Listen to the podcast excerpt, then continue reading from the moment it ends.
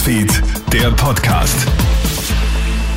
Hallo, einen schönen Samstagvormittag. Ich bin Clemens Draxler mit einem Update aus unserer Nachrichtenredaktion.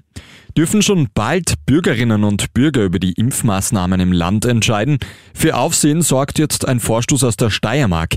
Helmut Samonik, der Rektor der Grazer Med-Uni, spricht sich deutlich für eine Volksbefragung zum Thema Impfpflicht aus. Unterstützung gibt's vom steirischen Landeshauptmann Hermann Schützenhöfer. Der kann sich als wirklich allerletzten Ausweg sogar eine Volksabstimmung zur Impfpflicht vorstellen. Meinungsforscher und Politikanalyst Peter Hayek. Der Unterschied zwischen einer Volksbefragung und einer Volksabstimmung ist relativ simpel. Die Volksabstimmung ist bindend, die Volksbefragung ist nicht bindend für die Politik. Dementsprechend ist eine Volksbefragung eigentlich ein Messer mit einer stumpfen Klinge, denn die Politik muss sich am Ende des Tages trotzdem nicht daran halten. Welcher Politiker oder welche Politikerin hat die Pandemie bisher am besten gemanagt? Meinungsforscher Peter Hayek hat gemeinsam mit ATV diese Frage gestellt. Demnach meint ein Großteil der Österreicherinnen und Österreicher, dass die SPÖ-Landeshauptleute die Pandemie bisher am besten gemanagt haben. Wiens Bürgermeister Michael Ludek landet auf der 1, knapp gefolgt von Burgenlands Landeshauptmann Hans-Peter Doskozil. Am schlechtesten abgeschnitten hat der Umfrage zufolge Altkanzler Sebastian Kurz.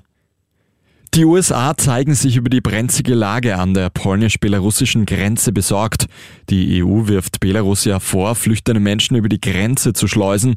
Hunderte müssen bei Regen und eisigen Temperaturen ausharren. Polen wiederum reagiert mit hunderten Soldaten an der Grenze. US-Präsident Joe Biden erklärt gestern im Garten des Weißen Hauses, dass Belarus über die Sorgen der Regierung informiert worden wäre. Und in der Schweizer Gemeinde Mettauertal gibt es jetzt eine Schulterklopfmaschine, die Anerkennung verschenkt. Die umgebaute Telefonzelle nahe der deutschen Grenze spielt anerkennungshungrigen Videos vor, in denen sie für ihre guten Taten gefeiert werden.